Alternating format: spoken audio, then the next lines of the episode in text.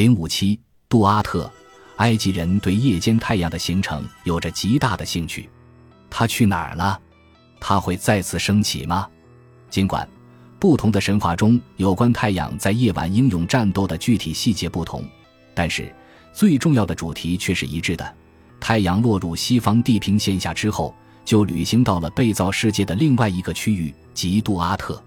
这是一个危险的区域，到处都是恶魔和死去的人。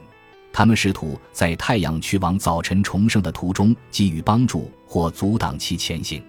杜阿特的位置从未被明确指出，人们只说它既不是天空，也不是陆地。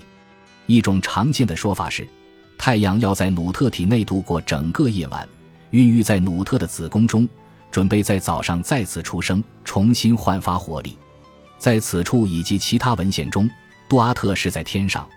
它以某种方式存在于努特体内或某条不可见的隧道之内，在其他情况下，显然埃及人认为杜阿特在地下。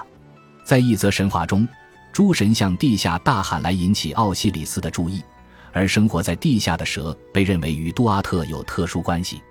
在献祭仪式中，人们将水、葡萄酒和血等液体倒在地上，以便其能够抵达杜阿特中的死者和神明所在之处。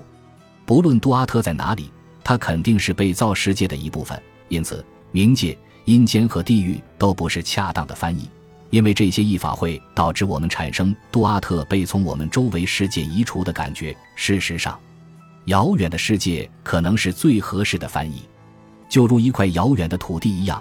杜阿特存在于被造世界之中，但是进入杜阿特的只能是死者和神。